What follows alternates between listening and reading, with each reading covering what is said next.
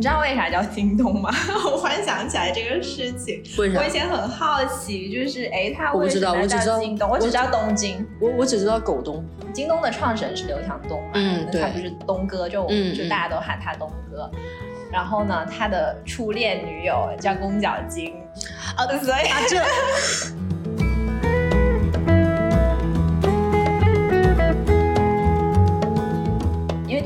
个上海不是解封了嘛，今天。嗯对，然后我昨天就看到一个新闻，就是说大家跑去恒隆广场，嗯就非常疯狂的大采购爱马仕。啊我知道那个 骑着共享单车，太夸张了吧！然后我心想说，你一个人只有两只手，哎，你要买那么多包包干嘛呀？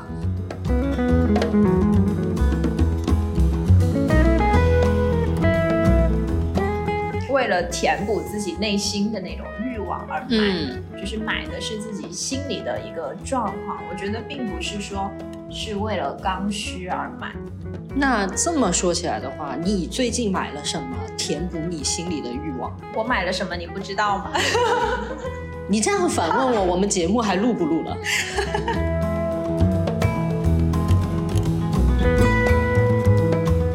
你不是也买了东西吗？你为什么要一直说我？我买了衣服啊，嗯人每天都要穿衣服啊。那你要多少件衣服才够？去年的衣服匹配不上你今年的气质了，是吗？对，今年的我比去年更好看了。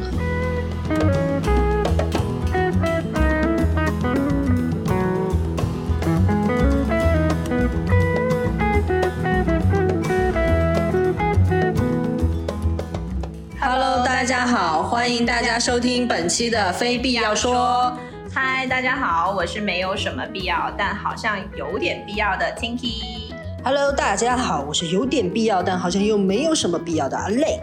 欢迎大家回来收听我们的节目，谢谢大家。我们现在走到了这一期，很不容易。对，真的确实挺不容易的，尤其是我们刚刚 intro 出 了的那么多对，那么多的状况，真是太好笑了。两个连 intro 都不会录的人，我们这一期是想要来聊一下消费，跟消费有关的，因为现在六月了嘛，马上也到购物节了。再次重新介绍一下，我们的 Tinky 是一位斜杠青年，他除了是心理咨询师，同时他也是大厂的运营。我们录制的当天是六月一号，除了是儿童节，也是六幺八正式开始的时候吧。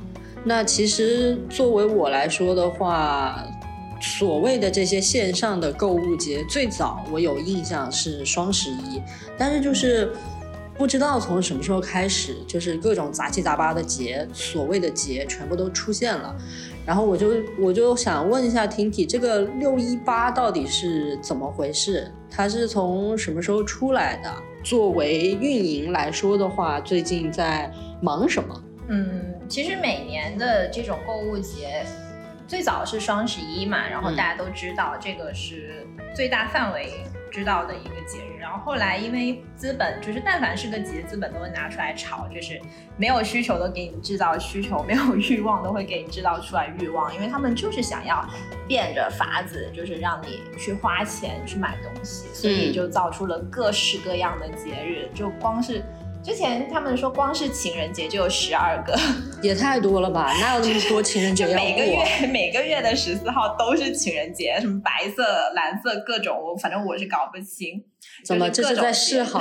这是在示好 LGBTQ plus 群体吗？是的，是的。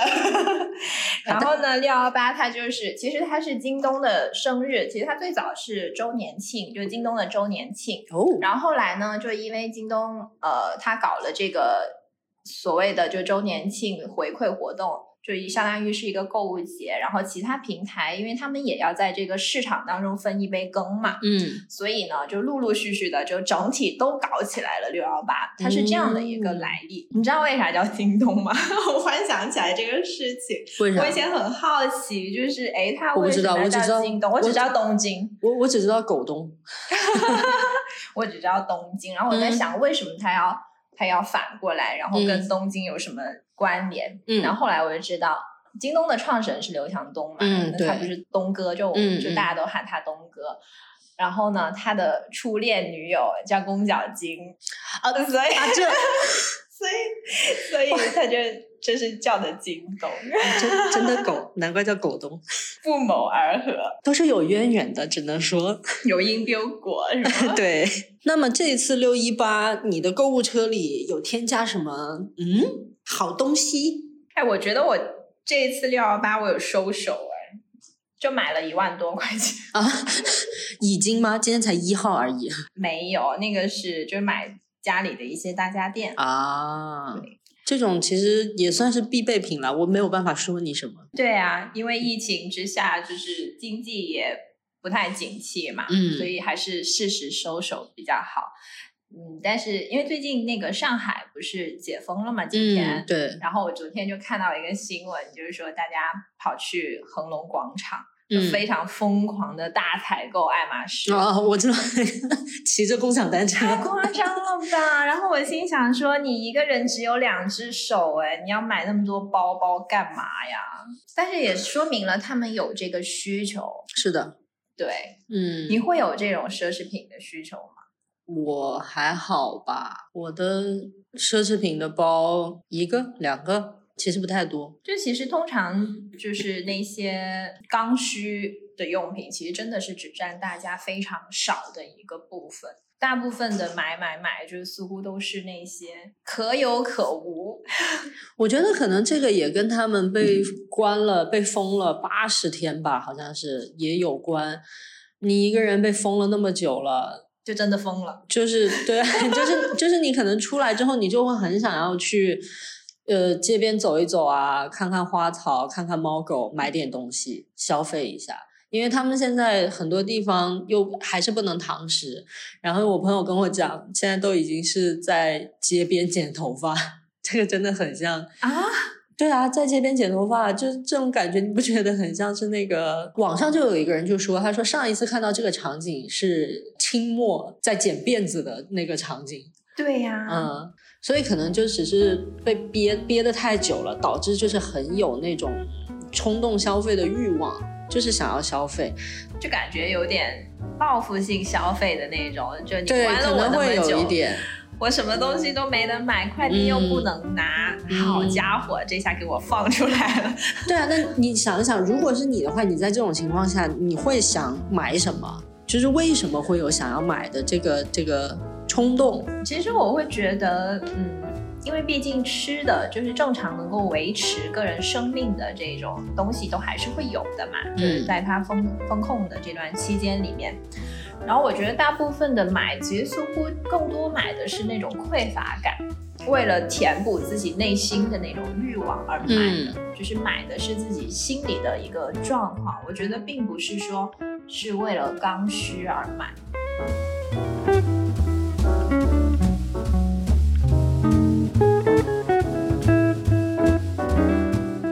那这么说起来的话，你最近买了什么填补你心里的欲望？我买了什么，你不知道吗？你这样反问我，我们节目还录不录了？好，我跟大家说一下，他最近他最近买了陆地冲浪板啊，陆冲，陆冲这个东西陆冲这个东西最近很火，就跟去年露营突然开始火了一样，最近真的是火到一个不行。然后我们的 Tinky 就是跺脚买了陆冲，我都我都要跺脚了吗？是 难道这个不是你拉我入可入的坑吗？我拉你入的坑，我滑的是长板，你滑的是路冲，你的板子的价格是我板子的两倍，差不多，差不多，反正都是板，两倍哎，开玩笑都是。板，都是板。那它本来就那么贵，我有什么办法？可是你这我们这种菜鸡互啄，对吧？你有必要刚开始学的时候就上一个这么贵的板子吗？没有，就是 就是因为太便宜的板子呢，我也有点担心它的安全指数。A K A，我在给他发链接的时候，我说你要不要就是先找一个就是低端一点的平替作为初学练脚的这个，然后就发了一个链接给他，他说啊好嫌弃啊，就那种。我担心，我担心太便宜会像你一样普及，我的板子不便宜，就是要离谱。这是要录成吵架节目吗？就是。哎，主播在录制现场大打出手，他不便宜好吧？行吧，我觉得，我觉得还是还说正经的吧，因为我觉得就是它的各种性能，还有它的 bearings，还有它的 bridge，就是颜值。因为其实你是学设计的，你也知道啊，颜值就是要你要付钱才能够买到颜值，好看，然后它又有性能，就是你要全部都集合在一体，就是集合到一块板上，就是差不既要多。且要还要。女人不就是这么贪心吗？我们女人想要的一定要拿到手。我们女人都不做选择，全都要。没有，其实呢，呃，小红书上面也会有一些博主去做过一些采访，嗯就是一些新手他的路冲板的板子多少钱？因为滑板里面其实它是有分路冲，有分双翘，然后有分长板、小鱼板，就是这些。路冲相对来说，就在这几个项目里面，它的板子均价是比较高的，嗯就在这里面对。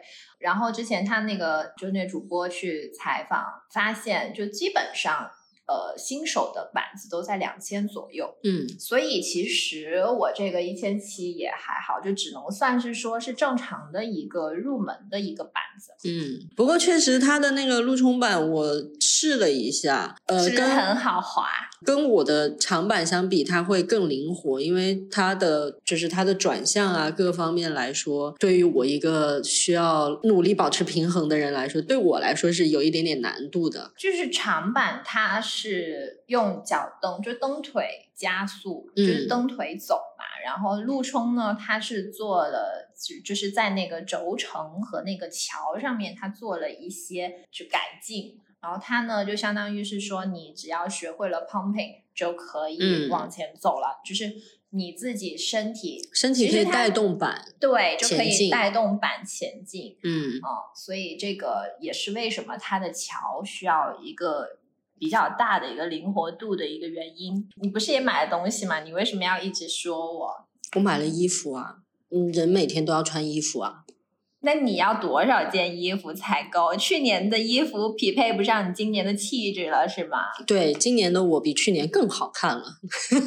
这到底成长了多少？也不是啦，因为这就说起来，开始在线上买衣服这一些也是哎，你要踩过坑一下好吗？嗯。海淘，我这一次是海淘，我是想说，从我开始用淘宝购物，其实也踩了不少坑，因为那个时候还没有建立一个自己的穿衣风格，你没有一个适合自己的一套体系，然后那个时候你就导致你其实花了看似便宜，但是其实你花了很多钱买了很多不适合你的衣服、裤子、鞋子，你也没穿个几次你就全丢了，这种其实也是一种浪费。那后面慢慢的找到自己的穿衣风格之后，我购买的品牌其实就很固定了。这一次海淘其实也是因为我在我喜欢的国内的这些店，它还没有上新我喜欢的款式，然后我又刚好又在那个海海淘的平台看到了，就是你有看到你喜欢的款，呃，当然我买衣服其实都是一些基本款，颜色也会是偏中性色这样子。对呀、基本款要那么多干嘛？我基本款也没有很多啊，因为它就是简洁大方。就是我买东西，国内平台或者是海淘，它只是一个平台。我我买东西，我会选择，现在会选择适合自己，真的会喜欢的。然后包括像这次我买了三件衣服，那么相对应的我会淘汰掉三件衣服，就进几个走几个。就从你刚才说在淘宝买衣服的时候，其实是在不断寻找的一个过程，因为其实你也不太知道自己到底适合什么，或者是想要什么，所以看起来你现在会更加有选择性的购物，就是嗯买自己适合的。嗯，同时也不会让家里有积压，就是还是会淘汰一些旧的东西，因为我本身东西其实就挺多的，就会新陈代谢一下。对，现在会刻意练习，就是买多少你就相对应的淘汰多少，不然的话，你得有多大的房子才能装下这么多东西啊？我觉得这个习惯还蛮好的，就是这个就让我想到我之前搬家，我每次搬家都觉得哇，东西好多好多，然后每次在整理的时候就会想，这是我什么时候买的东西？这是什么鬼？我为什么要买？然后你就会觉得说啊，我扔掉的这部分东西其实能折很多钱，但是这些钱我却没有用到它更有意义的地方。嗯，哎，那你就清了那么多东西，那你买过最没有用的东西是什么？或者是利用率不太高的，在冲动消费之下就一下下子就买了，然后但但是没怎么用过的？我之前我觉得也会，我也会有那种，就是可能跟很多听众朋友们都会有类似的习惯，就是你看到一些日用品低价促销，或者是那种什么买一送五、嗯 a n y w a y 就是这种套路的时候，对，然后你就觉得哇，好便宜，反正日用都是要用的嘛，嗯然后嗯，就买了。然后买完之后迟早都是会用完的。对，然后买完之后到搬家的时候，我操，好重啊！我总不能这样搬来搬去吧？然后又想说，嗯，反正这些日用品也不值多少钱，就不搬了。嗯，要么就扔掉，然后嗯要么就是放太久，因为其实。你一年你也用不了很多瓶沐浴露吧，或者是洗发水什么，其实你一瓶就可以用很久，因为一嗯瓶都是五百 ml 或者是七百五十 ml 甚至更嗯大，所以其实你根本就用不了，即便它保质期是三四年，嗯其实很可能你买的那一些最后都是过期了，嗯，然后过期了，大部分人也是都不会用的了。嗯所以这里就是无形的会造成一种很其实很大的浪费。而且你还会一直循环，因为你把那些东西清掉了，然后你又开始新一轮的囤货。对，但是我现在我觉得还会稍微节制一点，就是反正我用多少我就买多少，然后便宜便宜好，便宜是商家的事儿，跟我没关系。嗯我觉得我宁愿就是多花几块钱，或者是多花十块钱，反正我我现在有的用我就先用着，嗯不会说再像以前那样子去囤那么多，嗯因为的确是又占地方又没用又浪费。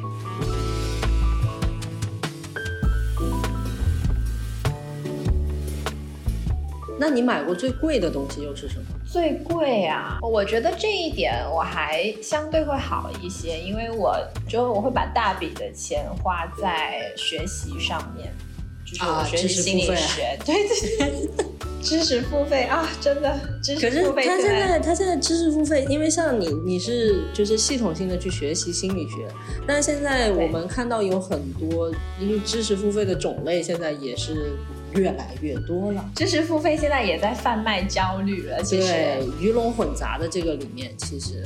它有遍布非常多的领域，就日常就很日常，说什么九块九教你学会日常办公 Excel 技能，什么九块九教你做漂亮的 PPT，可以得到老板的夸奖。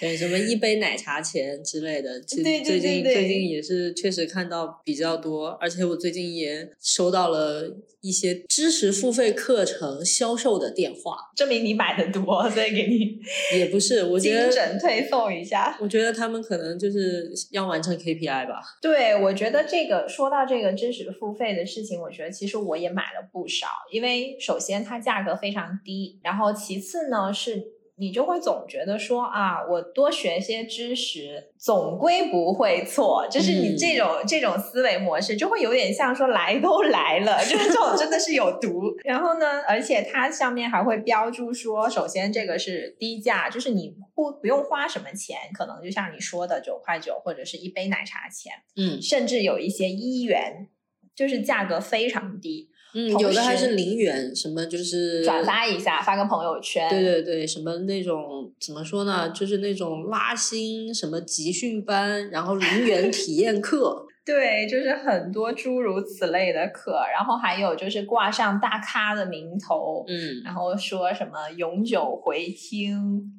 解决各种疑难杂症，对，解决各种大家焦头烂额的事情，就是这种都是利用这种噱头，然后让大家付费。但是其实我会发现，就是当你买了很多这些课，你真正会去听，以及说这些课真正能给到你营养的，其实是非常的少。但是你的钱就花出去了。尤其是像那种你是体验课嘛，九块九或者是零元什么那种，你体验课到了最后一天的体验课的时候，那你付大钱，直播的时候他就会说这个优惠这个前所未有。对，什么五十五十抵三百啊，什么这种是是只有只有今天最后一天买了这个券，然后就可以购买我们新的这一套课程，然后怎么怎么样怎么样的。但其实这个过程当中，你会发现他的这种免费的公开课，其实对仅代表我个人观点，就是在我想要获取的知识里面，它的干货是非常少的。其实它大部分它都是在讲一些很空泛的一些概念，甚至于就是你听得很茫然，你还不如看书。去找你想要究竟你想要学什么知识，你去找那个书，然后你自己去提炼。那也这个也是踩了一些坑之后才深刻意识到的一件事情。因为他那种体验课，其实说白了，他并不是真的想要把知识教给你，他是想要让你去购买他后续的一个长期的服务，就那个那个才是他们的重点。然后像你刚才说到的这个，就是我会想起朋友圈或者是公众号里面的一些碎片化的知识，就是其实之前有一个研究，就是说，呃，这些碎片化的知识，其实你看与不看，对你这个人的认知和嗯你的一些态度，其实是影响不太大的。因为它真的是非常的碎片，也不能够一概而论的去运用到你的生活，或者是说能够一下子就提升你的认知。是的，所以呢，就真正就是搞学问的那些学者，他们还是会推荐说，如果你真的是想要了解这个领域的知识，那还是会推荐你从系统开始，系统的去学习，然后去看一本完整的书，而不是书里面抽出来的一句话或者是一段话。我觉得可能也是现在人对于知识的摄取也有一定程度的焦虑吧。很多人静不下心，对，静不下心，太着很急。浮躁。对他想要让别人传教授他他想要得到的知识，而不是说自己主动的去收集、归纳、整理，把它变成自己的东西。因为如果你要自己去收集归纳的这个过程，其实是需要去思考的。然后人类的天性就是要偷懒嘛，偷懒其实是人类的天性。嗯然后就好像其实购物本身它的这种爽，就很多时候它是一种无意识的一种动力。在买东西的时候，你相对来说你的大脑是一个比较放松的一个状态，因为你嗯不用去想很多杂七杂八的东西。嗯所以，嗯，这个也是为什么，就是很多上班族，就是他们在上了一天班之后，他会觉得购物的那短暂的那那个时间，对于他来说其实是一个短暂的休息。然后，的确呢，这个行为对大脑来说也是可以进行放松和调节的，嗯，所以他会觉得舒服，就会会觉得爽，就是有获得了短暂的快乐。对对对，然后就更别说像线上的购物，就是没事儿的时候或者压力大的时候，就拿出来刷一下下个单，就是这个下单你都不需要去去想什么，但是在这个过程当中，你又是不断的从，就像大海捞针一样，就是从这所有的东西里面不断的去做自主的选择，就是你去选到自己喜欢的东西。其实这个就是一个精神减压的一个过程，而且呢，就在这个过程当中，大家还会觉得很有掌控感，因为我想买什么我就买什么。嗯，你说的这个就让我想到我工作之后没多久，我学设计的，然后我也很喜欢摄影。我其实研究了很长一段时间的胶片相机，不同品牌的胶片相机，然后不同型号的，包括胶卷的不同的尺寸，因为我非常喜欢这些老旧的东西。这个研究的过程也会让人觉得很快乐。你会发现，就是啊，原来有那么那么多不同的型号、不同的种类，胶卷的不同的尺寸、不同牌子带来的那个颗粒度，还有它的画面的颜色，所有的这些它都是有不同的。你在这个研究的过程当中，你就会去挑我最喜欢的机械相机是哪一个牌子的，这个里面做的最好的品牌是哪个牌子，哪一个的快门寿命比较久，哪一个适合这种高温差的低温环境下，它依然可以有很好的呈现成像能力。就你去研究之后，你选到了一款你非常喜欢的相机，买了下单拿到手，开箱的那种快乐。这一整个过程，这一整套流程下来，那个满足感、那个成就感，是是很不一样的。你会不会觉得，就是通过你这一系列的研究，然后最终选择了一样自己能够拥有的东西，就会让你觉得对生活多了很多的掌控感？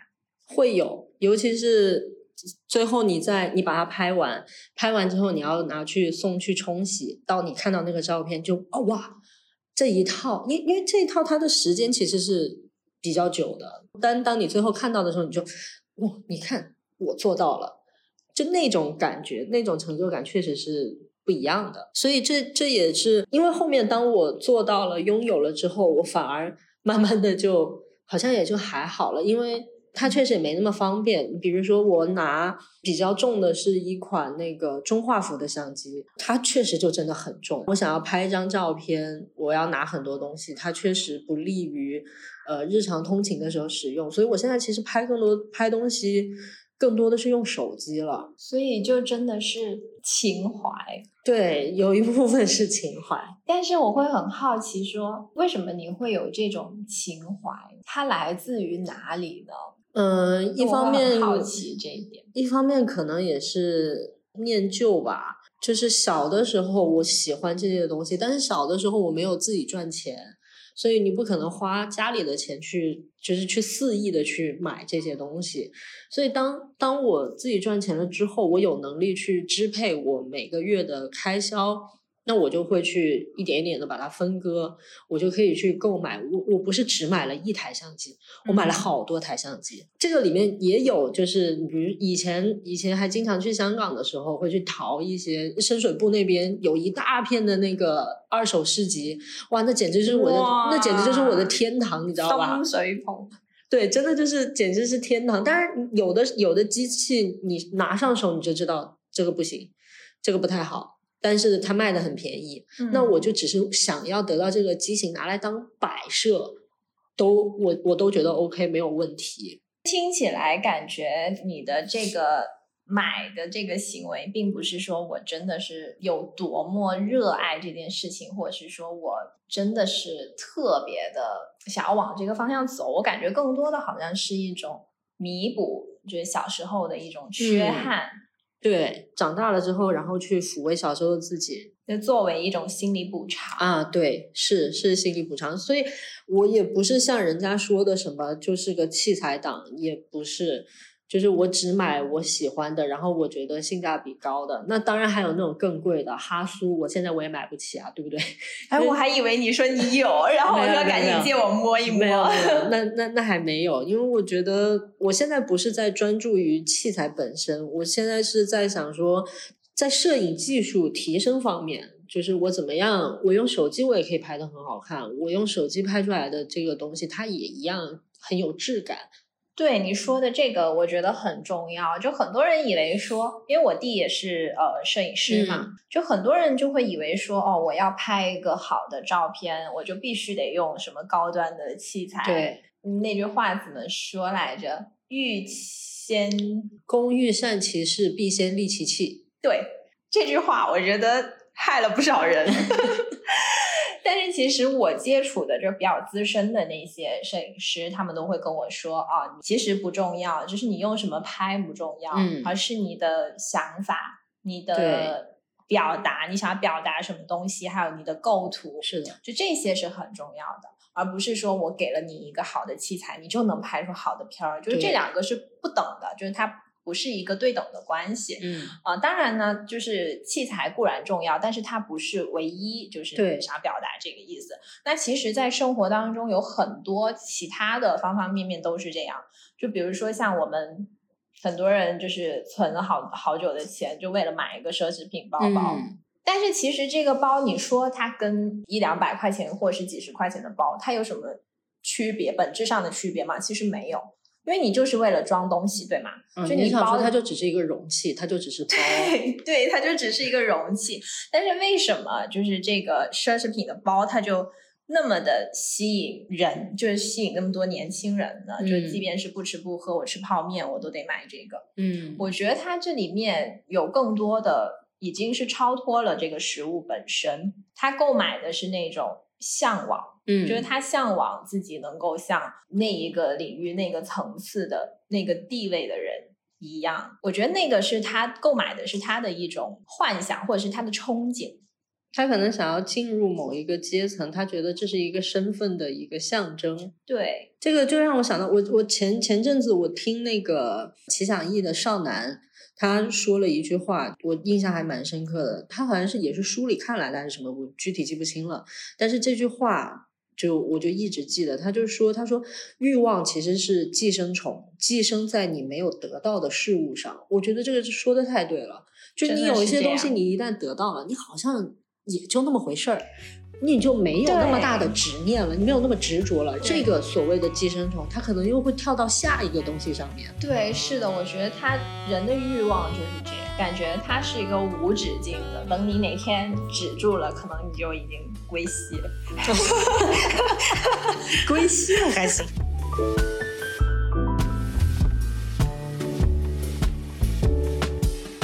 但是还是可以更多的回归自我啦，就是你看，像我们现在到了现在这个时候，我们其实慢慢的也开始会实行一些像断舍离这样子的一些方式，就比如说像你刚才提到的，我觉得就很好，就是当我买了新的三件衣服的时候，我会淘汰掉我旧的三件衣服，其实这样也是让你的生活有一个新陈代谢，对，给生活做点减法嘛。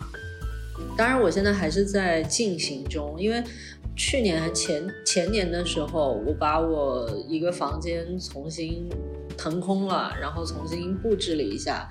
我本来构想是一个可以简洁简约一点的一个房间，结果后来发现还是弄得满满当当的。我相当于把它改成了一个小型的工作室，里面。就是堆满了各种灯啊、器械啊，乱七八糟的东西，结果搞得跟工业设计一样。结果一下子就觉得，哎，本来这个房间我是想让它空一点的，怎么还这么满？所以其实我就会想说，是不是，是不是我还是，其实我们还没有补偿够。对，就是其实我们很容易把事情做满，但是我们不一定能把事情做好。怎么说？我大概能理解你想要说的，因为我自己其实也会有这个问题。就比如说，我每次做家务的时候，我都会把家里收拾的非常整洁以及干净利落，而且就是看起来就是那种空荡荡，也不叫空荡荡，就是没有杂物。嗯。随着时间的 推移，慢慢的，什么客厅呀、茶几呀、餐桌呀，上面就会多了一些凌乱的东西。我其实为此我也思考过，我就在想，为什么会这样呢？我觉得可能也会有自己心里的一些，就是缺失的一些、一些、一些东西，就是你可能会觉得说。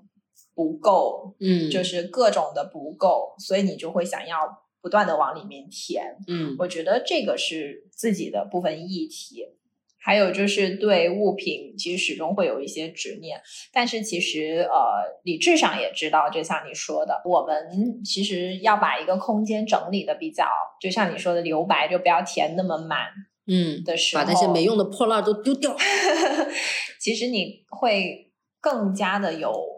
发挥的空间，就给自己多一些空间。其实我现在看家里的东西，有好多东西都是你半年、一年摸都没摸过的，你就让它放在那儿。但是你看到那个东西，你又会觉得舍不得，就是你能够想起来说啊，这个东西它是怎么出现的啊？它是谁给的啊？或者是这是我从哪里买回来的啊？或者是它很有纪念意义，但实际上你根本用不到它。你很多东西。就放在那里封尘，但是很很久之后，你放在那儿，你又舍不得丢。对，就是你，你有什么东西舍不得丢的吗？我还蛮多的，挂一下，我还蛮多的。你比如以前高中的时候画过的画，小的时候画过的画，那些就是我觉得我这辈子都再也画不出来这么好看的东西，那我就会把它留下来啊。然后什么，快给我看看，有空的时候 发我看看。可以啊，就是什么小的时候的那些哦，同学录啊，或者是我去同学录，你还有对啊，我。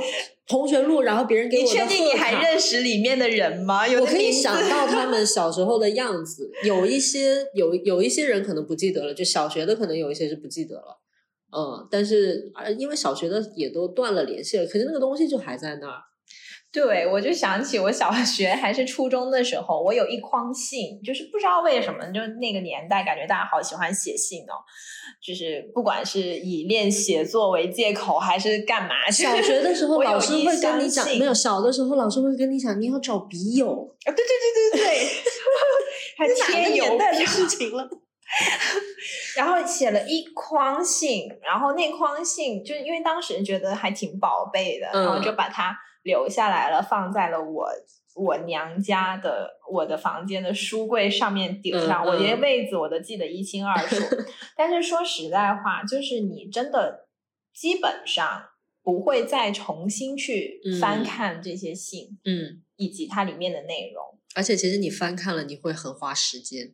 对，其实说白了就是它是一个没有用的东西，但是你可能还有那份情感投注在这里，所以你不舍得扔。是的，就是对于一个刚才你也提到说念旧嘛，就对于一个念旧的人来说，其实你根本就不在意这个这个东西本身，但是你会因为情感而去留着它。对啊，但其实你还不如要么就扔掉，要么就把它。如果是物品的话，就把它送给更加适合的人，或者是说他能够发挥用它功效的对对对，就是发挥它这个物品价值的人。嗯，所以那会儿看看浪姐，她那个张强，啊，对对对，对，就你也提到嘛，我我觉得他他让我很佩服他一点，就是他自己的那些碟卡带，他全扔了，包括获奖的那些奖杯什么，他说他全都扔了。我觉得这个太厉害了，他不在乎这些。外在的成就，就是也不是说不是不在乎成就，他不在乎这个物件本身，他取得的这个成就不是这些东西所衡量的，他觉得那个太占地方了。我觉得这个跟他的音乐，还有跟他的自己的个人的风格，我觉得嗯是很呼应的。就挺你看，洒脱的，对他正是因为他不 care 这种外在的一个框架和束缚，所以他的音乐就会给你一种感觉很自由，就是我是很自由的一个状态。你看他现在今年五十多岁，五十四好像。对，五十多岁，然后那个嗯状态就像就很自由、很年轻，对，哦、就是他出舞台要那首歌的时候，一出来你就会不由自主的开始跟着晃，想要跟他摆动，对，就会觉得哦，好放松啊。所以他，我觉得当你没有那么多的东西限制住自己的时候，你往往更能够去表达自己，更能够去做自己。对，我觉得你说的这些都非常好，然后包括像前面提到的那个断舍离，断舍离具体的概念是什么呢？就是断的到底是什么？应该怎么做呢？因为像我粗浅的理解，就只是说把没有用的东西都丢掉。基本上是两个两个步骤，就一个是断，一个是舍。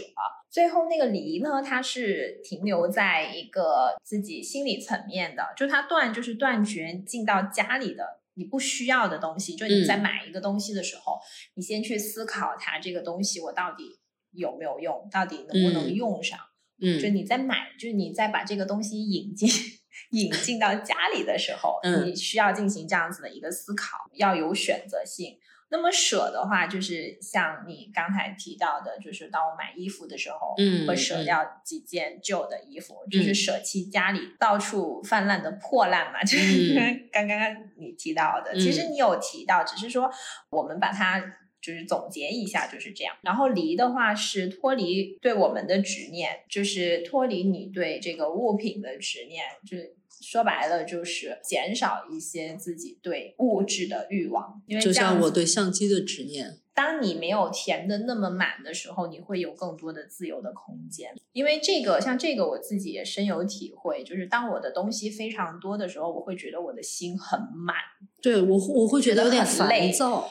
对，嗯。就是过满了，就是有点过载了。嗯，我觉得你的这种外在的环境其实是会影响你的心理的状态，所以为什么就是很多人他去到那些就是像室内空间设计，他们设计的那些室内，其实一进去你都没有看过哪张设计图是塞满东西的，嗯。它都是通透的，像那种很多人就会感觉很舒服。我觉得是跟它的整个空间给你空间比较没有置的那么满。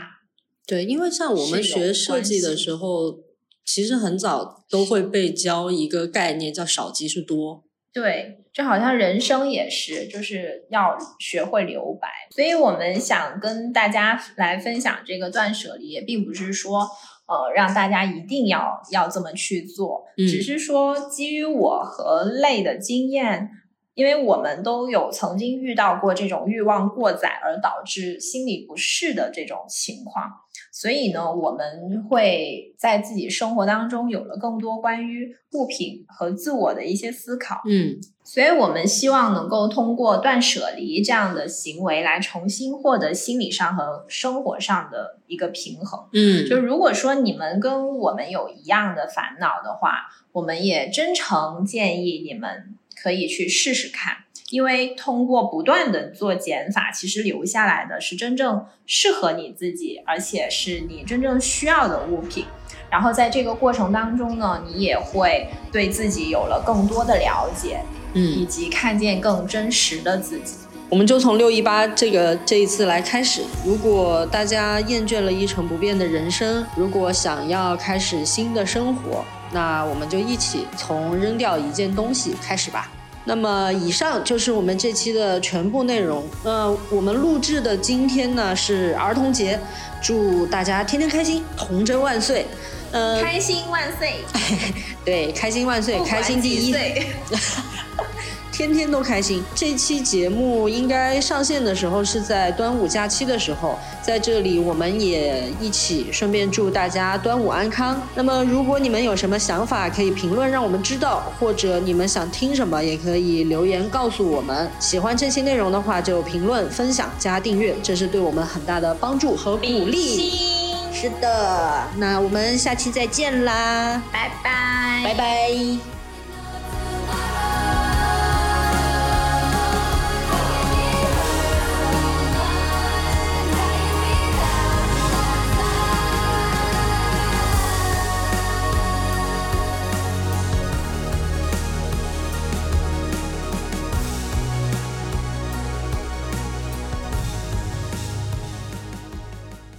这里是彩蛋，A K A N G 花絮。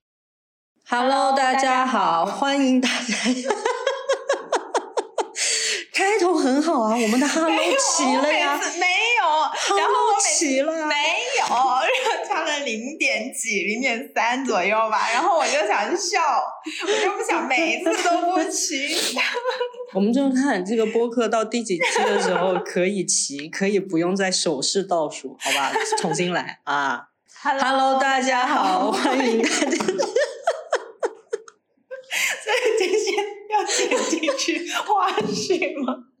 能剪掉吗？我会剪进去的。笑饱了吗？怎么办？真的好好笑。好。Hello，大家好，欢迎大家收听本期的非必要说。对不起，我卡了。你为什么要卡？要不然改天再录吧。太好笑了，怎么回事？不是因为我们昨天太辛苦了，是 昨天太累了，一个加班，一个出去拍摄，脑子都不在状态，就太累了。重新来。这得 Q 多少遍？Q 十遍。准备。Hello，大家，哎，你消音了是怎么回事？我我的 Hello 很单薄，你声儿呢？